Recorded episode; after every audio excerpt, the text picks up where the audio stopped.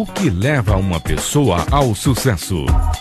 Saiba a partir de agora no programa Alma do Negócio, que vai ensinar você a desenvolver e administrar seu próprio negócio de maneira simples e eficiente.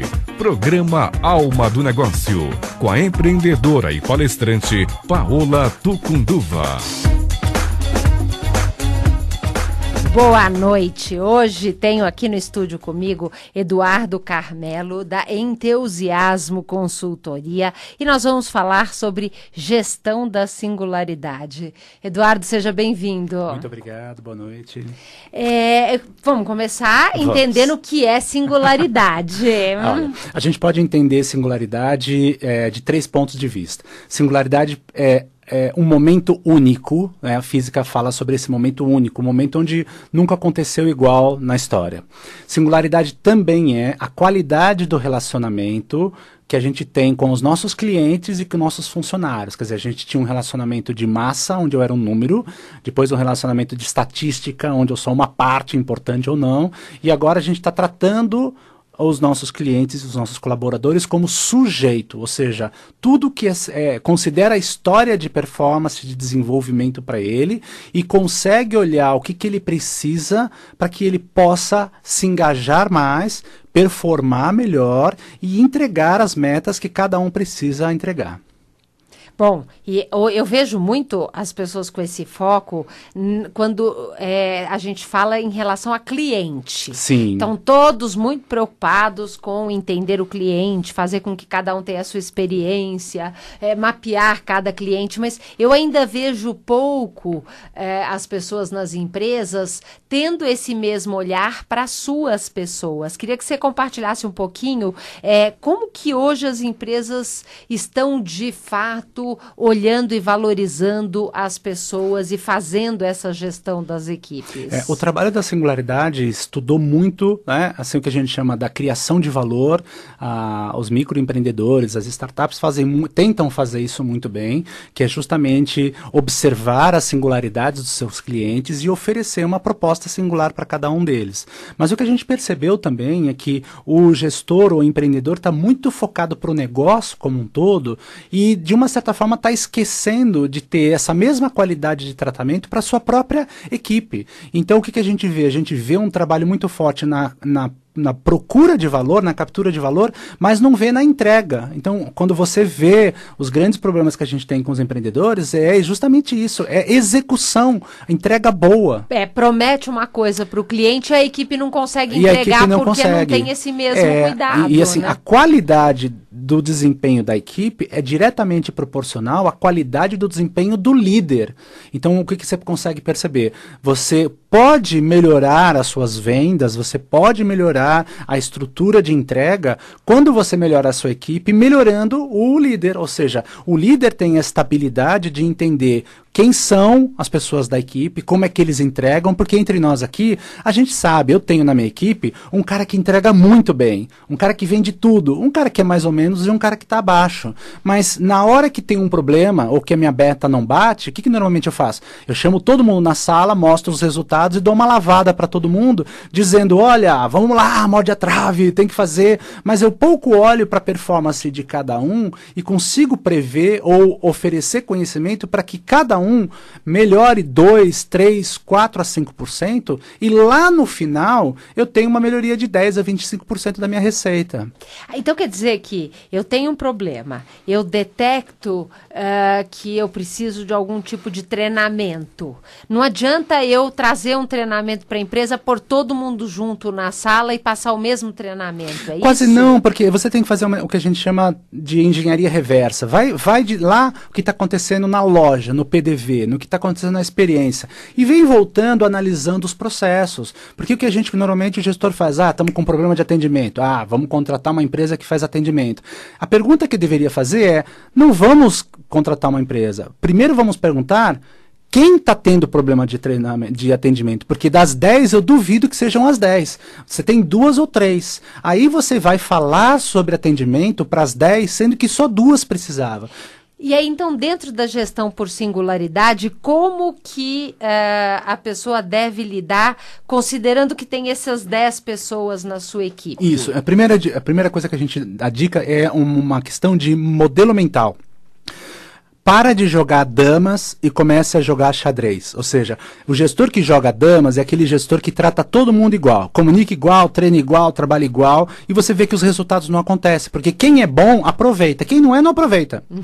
Para de. Na próxima vez, você não vai dar mais a lavada para a equipe toda. É, porque depois tem essa, né? Tem alguém que está entregando um baita de um resultado, entra na sala e leva bronca, é, como é você, ainda sente? desanima é, essas pessoas. É só pegar, pega lá, a gente, quando a gente pega nas, na, nas entrevistas de demissão, por que, que os caras tão bons estão indo embora? Porque o cara disse, ó, oh, o cara não olha para minha performance, me mistura com os medianos, não eu sou igual, não me reconhece, eu vou buscar meu lugar, meu, meu trabalho em outro lugar. E para um microempreendedor, perder dois caras bons é perder mais de 20% da receita. Isso é uma coisa que precisa ficar muito claro. Então, o que, que você faz?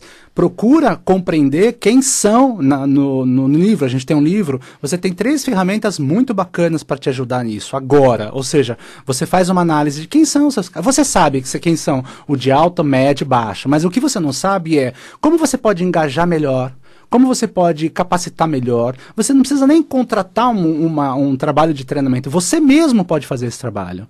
Agora, então, vamos dizer, quais são os, eh, os três níveis que vocês dividem as equipes? Nós fizemos um estudo entre, e, e, com uma equação e uma relação entre desempenho, engajamento e aprendizagem, capacidade de aprendizagem.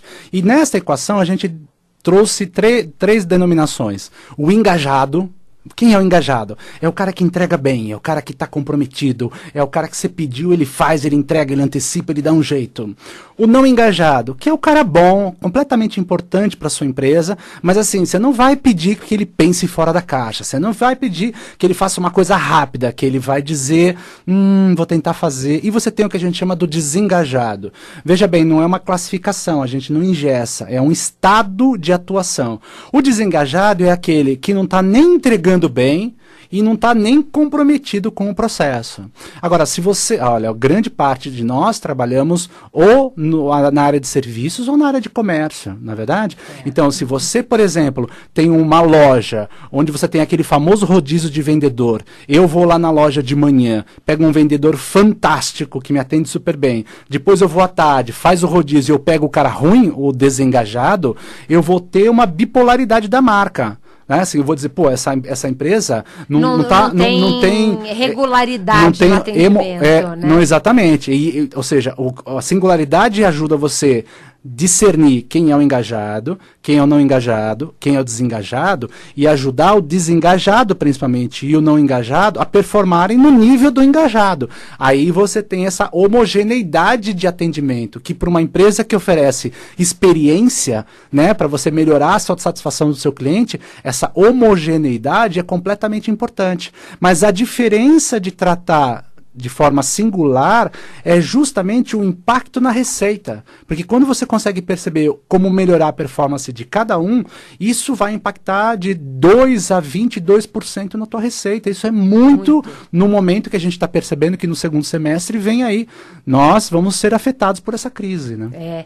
Aí, aí, então, eu queria entender isso. Quer dizer, dentro do seu livro, Gestão da Singularidade, Alta Performance para Equipes e Líderes Diferenciados, você traz as ferramentas que vão ajudar o leitor a mapear quais são as pessoas que eu tenho em cada uma dessas, no, não é categorias, como é que você É, chamou? a gente pode chamar de categorias. Categorias. Mesmo. Modus operandi. Modus operandi. Modos de atuação. E aí, vamos dizer assim, como que você sugere que a pessoa passe a lidar com cada uma dessas categorias? É, nós, nós fizemos essa pesquisa aí com 100 empresas, mais de 8 mil gestores, e a gente trouxe uma, uma um, um, um, a gente tem o conceito, tem o modelo e tem as ferramentas. Isso que é importante para qualquer um. Então você vai ver que no livro a gente identificou 30 práticas de gestão que são as práticas de alta performance de um gestor ou de um líder que pode ajudar na melhoria dessa performance.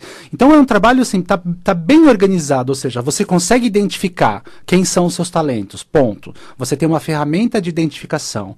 Depois, você tem uma ferramenta de análise de, dessas práticas para o próprio líder, porque também a gente sabe, você precisa se capacitar no aspecto gestão de pessoas. Uhum. Então você vai encontrar lá uma ferramenta em dois níveis, do simples ao complexo, onde você avalia as suas práticas de gestão com, a, com as equipes e depois você dá para a equipe a mesma avaliação para eles avaliarem você, como se fosse um feedback 360 graus. Porque assim você sabe o que fazer em termos de conhecimento para ajudar.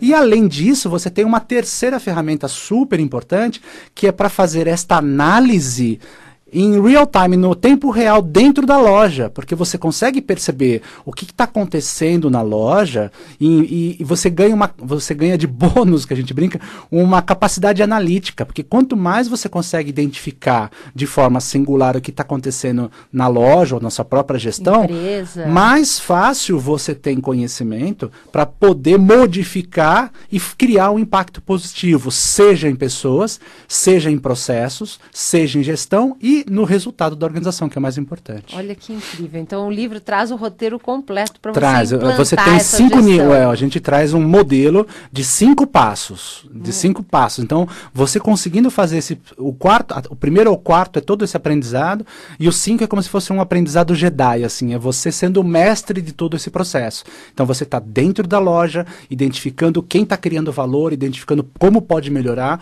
identificando como produzir uma mini cultura dentro dessas loja para que todos entendam o que, que eles podem fazer para melhorar o seu próprio comprometimento e, e, o seu próprio desempenho, impactando diretamente no resultado, resultado da organização. Final. Adorei, olha só. Já já vou abrir os nossos telefones para as dúvidas e perguntas, a sua participação, mas antes eu tenho aqui um recado. Olha só, sábado, dia 25 de abril, será realizado o workshop Dinheiro, Fluxo e Vida com Rubens Bresciani e a Júlia Barros. Eles, inclusive, tiveram aqui no programa Alma do Negócio e deram uma entrevista muito interessante. Se você quer ouvir e entender o que, que é esse fluxo do dinheiro, acesse o nosso site almadonegócio.tv e lá você procura é, dinheiro, fluxo e vida que você vai ouvir essa entrevista. É, que fluxo que você dá para o seu dinheiro? O seu dinheiro te divide ou te completa? Como é que você está equilibrando o seu dinheiro? Para que você que não sabe dar preço ao seu trabalho. Esse é um grande desafio, não é mesmo?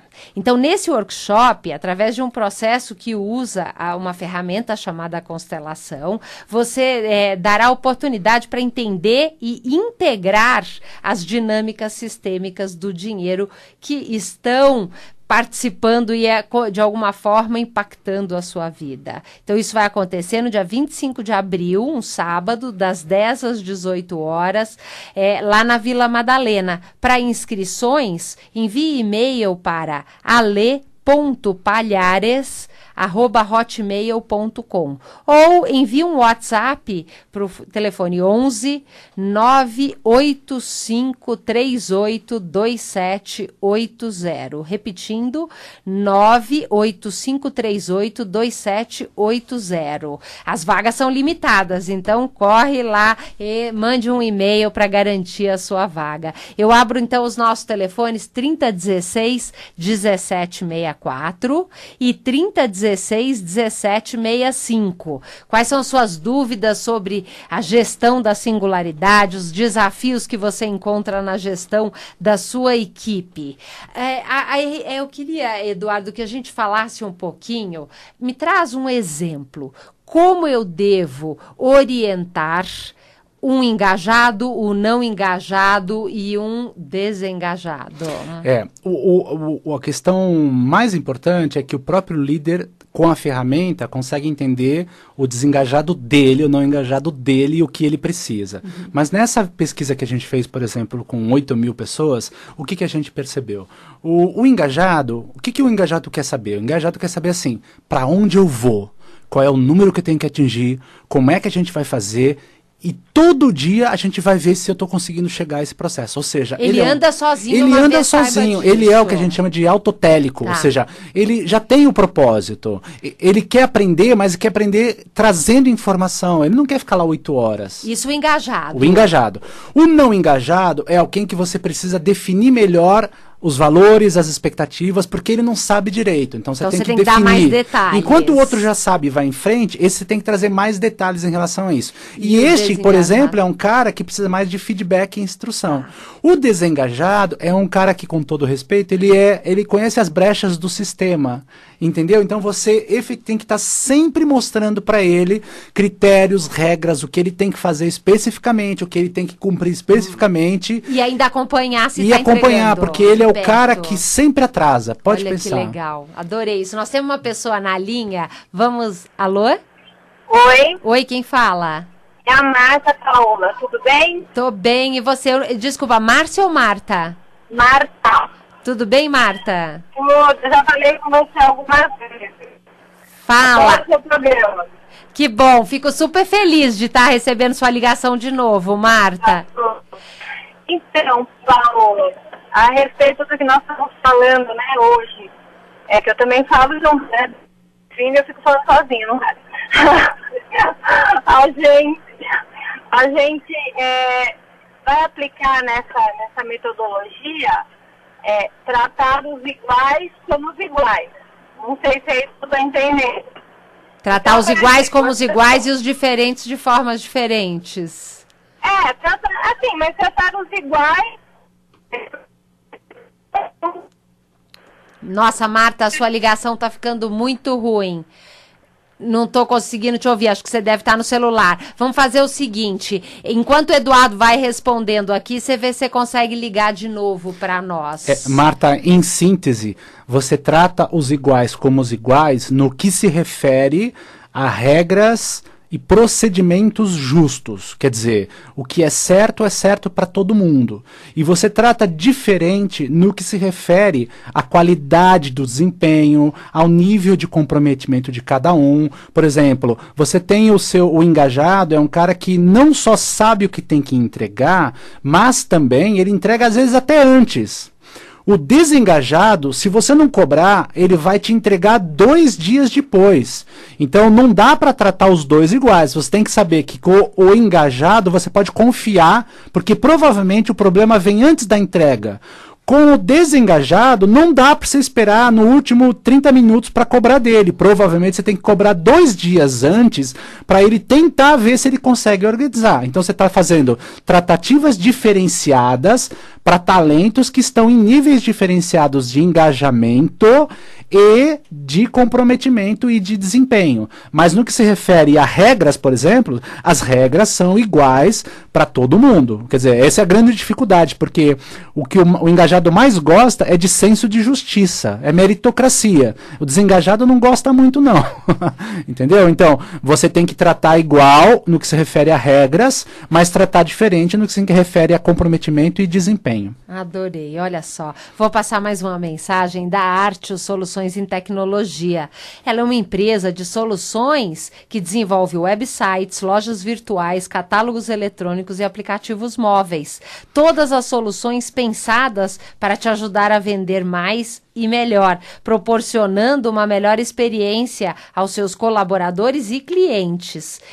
O que motiva a é o desafio de transformar a história da sua empresa. Conheça um pouco mais no site www www.artius, A-R-T-I-U-S.com.br ou no telefone 11 3195 0366. Então, os nossos telefones no 3016 1764, 3016 1765. Marta, não sei se você, é, se essa era só a sua pergunta ou se tem mais algum complemento, porque a ligação ficou muito ruim. Se você quiser também, você pode mandar uh, depois depois o seu comentário para o meu e-mail, paola.almadonegócio.tv.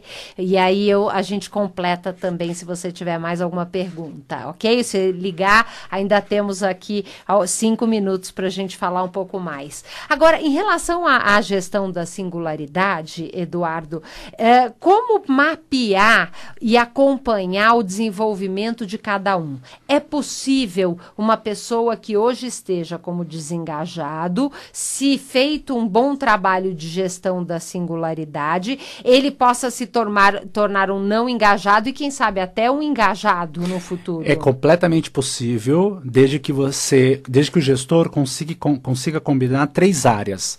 Ou seja, a capacidade de orientar esse. Porque tem um capítulo do livro que fala sobre o core do trabalho, a essência do trabalho é por que os talentos não fazem aquilo que eles precisam fazer que eles foram contratados. Uhum. Então, em vez de a gente se queixar disso, a gente investiga por que, que ele não faz.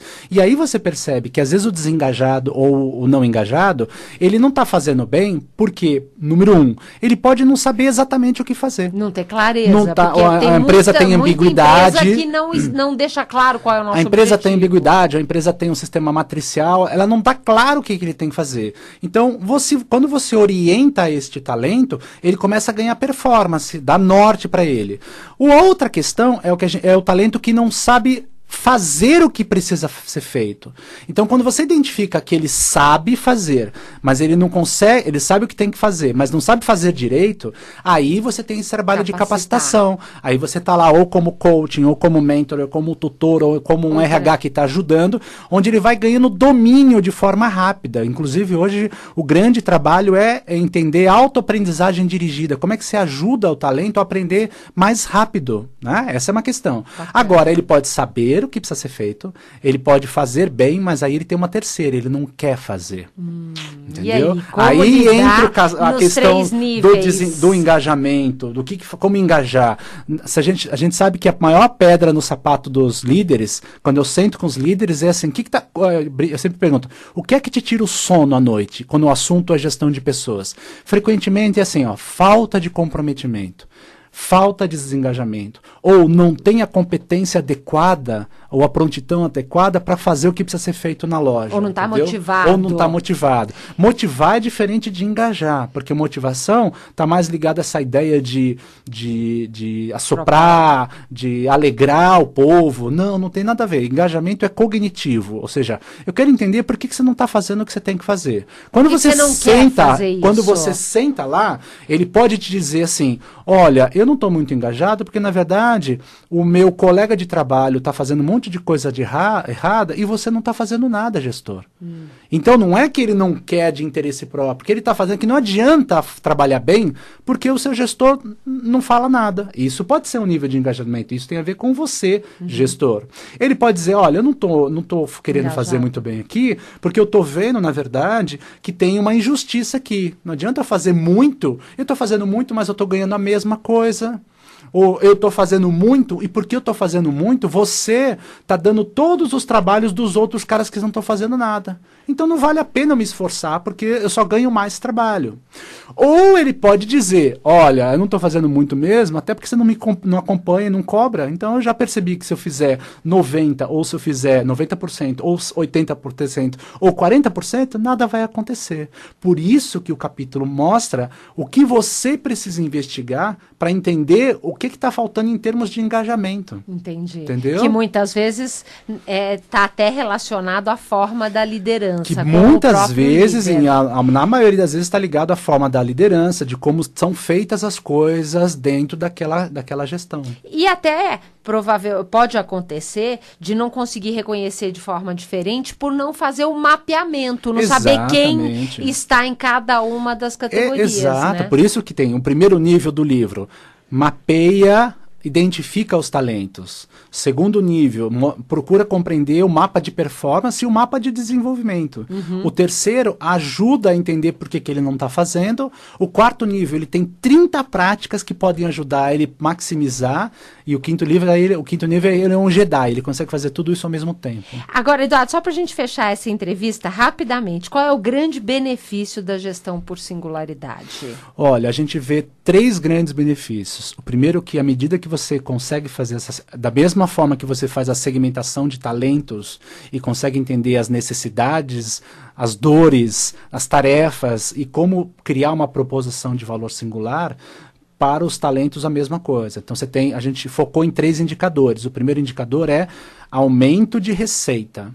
Tá. Assim, quando você faz a singularidade, Aum você tem um aumento de um receita. Aumento de receita, inclusive dentro de cenários de crise. Puxa, olha aí, você... agora mais do que nunca Esse é o tá primeiro ganho. Isso. O segundo ganho é o segundo é o ganho do comprometimento, é o, o, ganho do engajamento, que ou seja, gestão de pessoas, se eu não tiver uma equipe que está lá focada a atenta para resolver o problema, para identificar o problema, para ajudar o gestor, ele não dá conta do tanto da escala, do crescimento do processo.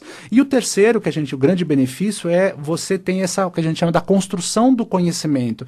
Porque é muito custoso você perder talento, depois recrutar, depois perder. Você e fica às vezes com uma equipe mais preparada. Você, exatamente, porque cada vez que reter. você troca, eu tenho uma, eu brinco que tem uma, uma, padaria que eu tomo café, café. é isso, eu tenho uma, um, um atendente incrível, incrível. Aí ele foi embora, o outro que entrou nem fez, o, não, não sei porque não dão um treinamento para esse povo, e assim, é tão aquém, ele já não sabe mais o que, que a gente gosta, o que, que a gente quer. Que então, às vezes perde um cliente que está sempre lá, né? Cinco clientes fantásticos porque você perdeu o conhecimento da sua clientela. Não, então, se você consegue manter a sua equipe por seis meses, um, um ano, você não só economiza, mas ganha esse conhecimento ganha. importante para ganhar escala ou para ganhar outros clientes. Olha só, Eduardo Carmelo trouxe aqui um livro para é, eu é, dar para algum dos meus ouvintes. Então, se você quer ganhar agora, Eduardo Carmelo, gestão da singularidade, alta performance para equipes e líderes diferenciados da editora Gente, mande um e-mail para mim, paola@almadonegócio.tv. Eu quero o livro. O primeiro que chegar na minha caixa de e-mails vai levar o livro e a gente combina para você vir buscar aqui na Rádio Mundial. É, adorei, Eduardo, foi uma delícia. Prazer Quem quiser conhecer mais sobre o seu trabalho, onde pode encontrar? Olha, a melhor forma é você entrar no Google Eduardo Carmelo com dois L's. A nossa empresa chama-se Entusiasmos Consultoria em Talentos Humanos. Esse entusiasmos é difícil, é. por isso que eu digo, entra no Google, digita Eduardo Carmelo com dois L's e você vai cair na Entusiasmos. Legal. E a gente está bem frequente nas redes sociais, redes sociais. né? No, no Face, no LinkedIn, a gente tem um canal do YouTube que você pode ver todos os vídeos, inclusive da gestão da singularidade. É só procurar por Eduardo Carmelo. Maravilha, parabéns e muito obrigada. Muito obrigado, é um prazer estar aqui com você, Vou lá. É, então, o programa hoje fica por aqui. Lembrando, você me encontra também no Facebook, programa Alma do Negócio, Paola Tucunduva, Instagram, Twitter, eh, LinkedIn. Eu vou gostar muito de receber todos os seus comentários e as suas sugestões. Muito obrigada, uma boa noite e até a semana que vem.